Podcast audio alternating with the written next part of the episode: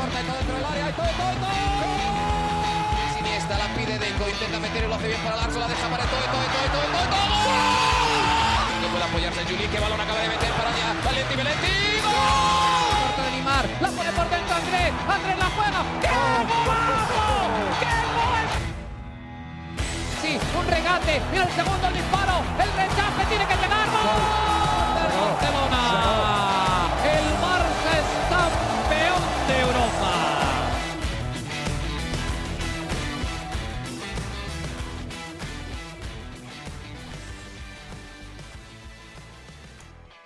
amigos de ADN Barça, bienvenidos a una nueva edición de nuestro podcast con quien les habla Alejandro Villegas. No teníamos planeado eh, hacer algún otro episodio antes del comienzo de la Copa del Mundo, estamos esperando a ver qué va sucediendo, qué se va dando y por ejemplo jugó Argentina, jugó, gustó, goleó, vimos a Messi marcar goles y está muy ilusionada la afición argentina y todos los que siguen a Argentina y todos los que siguen a Messi en este que puede ser su última Copa del Mundo. Hay partidos amistosos todos estos días y por supuesto está muy movido todo lo que va eh, dándose ¿no? alrededor de la Copa del Mundo Qatar 2022.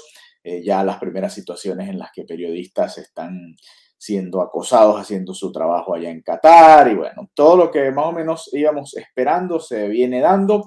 Estamos apenas a días del comienzo de la Copa del Mundo y por supuesto acá en ADN Barça estamos muy atentos a la que es la fiesta por excelencia del fútbol internacional, es más, del deporte internacional, si me preguntan. Por supuesto, los Juegos Olímpicos tienen su gran relevancia, pero creo que nada como un mundial de fútbol.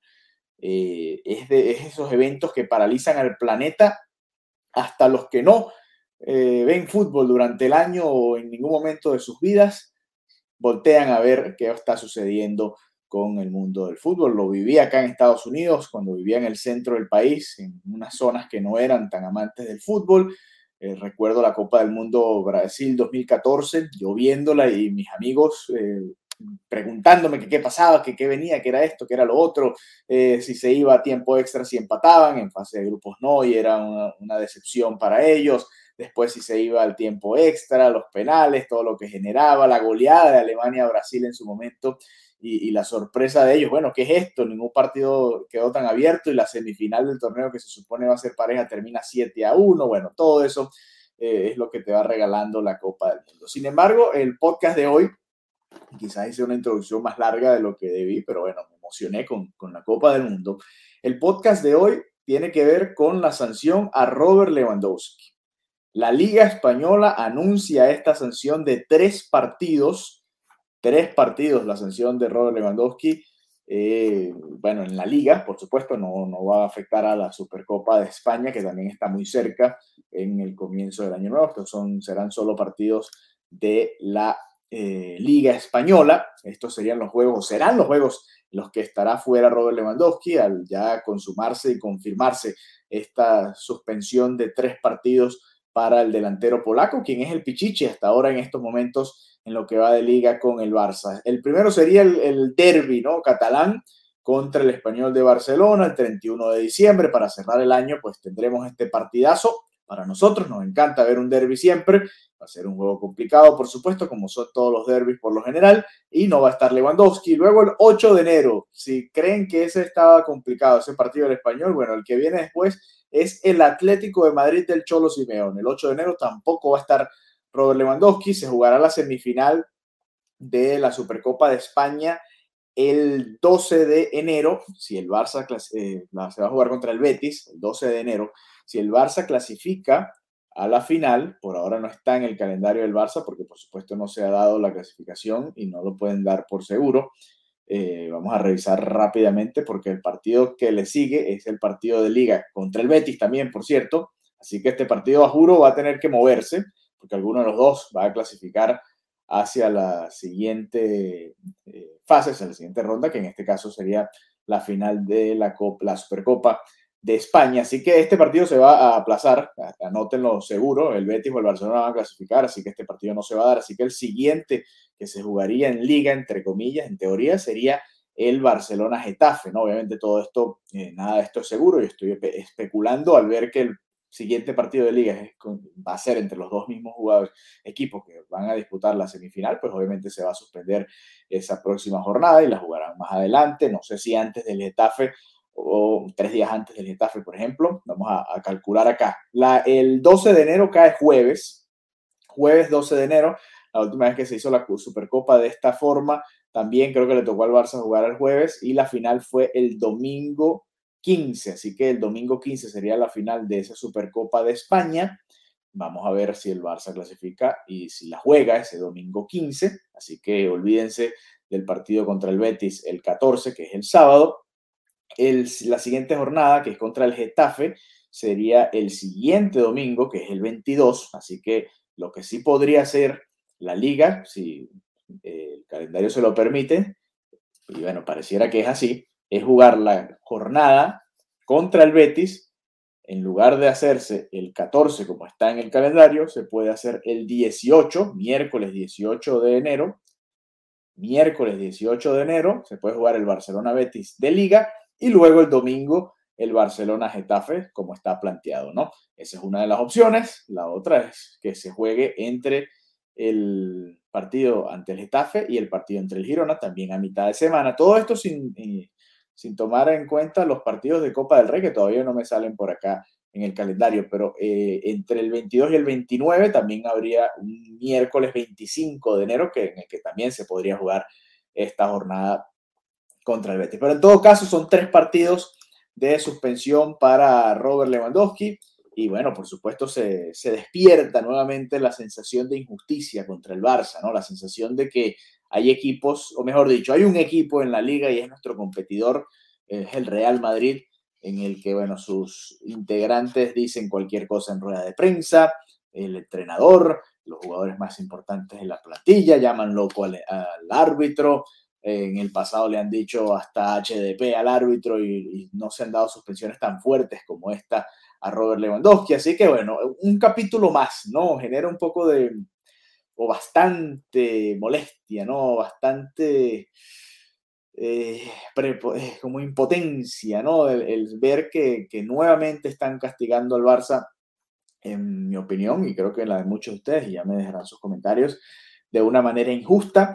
Y bueno, se queda entonces Lewandowski sin haber disputado parte de la primera mitad, la segunda mitad del partido contra los Asuna y ahora tres más en esta lucha que tiene el Barça por tratar de conseguir el título de la Liga Española. Así que se le complica al Barça en ese sentido. Vamos a ver, por supuesto, qué va sucediendo durante la Copa del Mundo, porque eh, es obvio que dependiendo de cuánto avance en cada una de las secciones, se tendrá o no más descansados a los jugadores de cara a la segunda parte de esta temporada. Así que veremos. Pero por ahora el Barça, que lidera con 37 puntos, 33 goles a favor y 5 en contra, se va a quedar sin su mejor delantero, sin el mejor delantero de la liga, Robert Lewandowski, que bueno, lamentablemente después de esa expulsión y el gesto, ¿no? Que hizo, que bueno, se había dicho que era para, o ellos le habían dicho, en el Barcelona habían dicho que era para el banquillo, pues Lewandowski no se salva, no zafa. ¿Qué dice el club con respecto a esta suspensión? Pues vamos a leer exactamente el comunicado que publicaron el día de hoy este propio miércoles 16 de noviembre cuando se conoció la suspensión. Y comienza así, vamos a abrir comillas. El Barcelona presentará recurso ante el comité de apelación por la sanción a Lewandowski. El delantero polaco ha recibido una sanción de tres partidos por su expulsión en Pamplona. Ese es el título y luego abajo no dice mucho más, simplemente repite lo mismo. El Barcelona presentará el recurso ante el comité de apelación a la sanción de tres partidos a Robert Lewandowski impuesta por el comité de competición. Hay que recordar que el delantero polaco fue expulsado por doble amonestación amarilla en el último partido de la de liga en Pamplona, que el Barça ganó por 1-2 gracias a los goles de Pedri y Rafinha. Leyendo aquí entre líneas, ¿no? En este texto tan corto, parece la despedida de Messi, eh, al ser expulsado por doble amarilla, supongo que ahí el Barça se va a enfocar mucho en esto, ¿no? Que no es una roja directa, eso por lo general tiene eh, bastante peso a la hora de eh, medir cuál va a ser la sanción en uno otro, u otro caso, y creo que esto va a ser importante.